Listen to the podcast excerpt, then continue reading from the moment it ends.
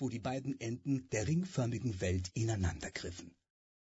Ich erstaunte immer mehr und wusste nicht, was ich zu so sonderbaren Behauptungen sagen sollte.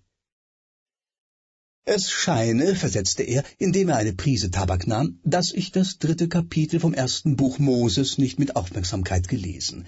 Und wer diese erste Periode aller menschlichen Bildung nicht kennt, mit dem könne man nicht füglich über die folgenden, um wie viel weniger über die letzte sprechen. Ich sagte, dass ich gar wohl wüsste, welche Unordnungen in der natürlichen Grazie des Menschen das Bewusstsein anrichtet. Ein junger Mann von meiner Bekanntschaft hätte durch eine bloße Bemerkung gleichsam vor meinen Augen seine Unschuld verloren, um das Paradies derselben, trotz aller ersinnlichen Bemühung, nachher niemals wiedergefunden. Doch welche Folgerungen, setzte ich hinzu, können Sie daraus ziehen? Er fragte mich, welch einen Vorfall ich meine. Ich badete mich, erzählte ich, vor etwa drei Jahren mit einem jungen Mann, über dessen Bildung damals eine wunderbare Anmut verbreitet war. Er mochte ungefähr in seinem sechzehnten Jahre stehen, und nur ganz von fern ließen sich, von der Gunst der Frauen herbeigerufen, die ersten Spuren von Eitelkeit erblicken.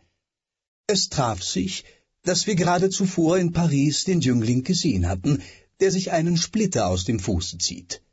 Der Abguss der Statue ist bekannt, und befindet sich in den meisten deutschen Sammlungen.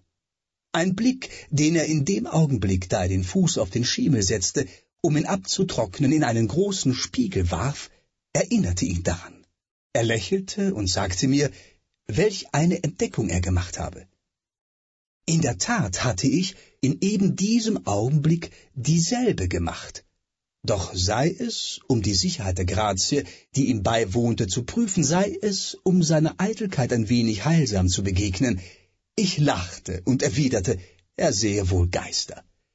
Er errötete und hob den Fuß zum zweiten Mal, um es mir zu zeigen. Doch der Versuch, wie sich leicht hätte voraussehen lassen, missglückte. Er hob verwirrt den Fuß zum dritten und vierten. Er hob ihn wohl noch zehnmal, umsonst. Er war außerstande, dieselbe Bewegung wieder vorzubringen.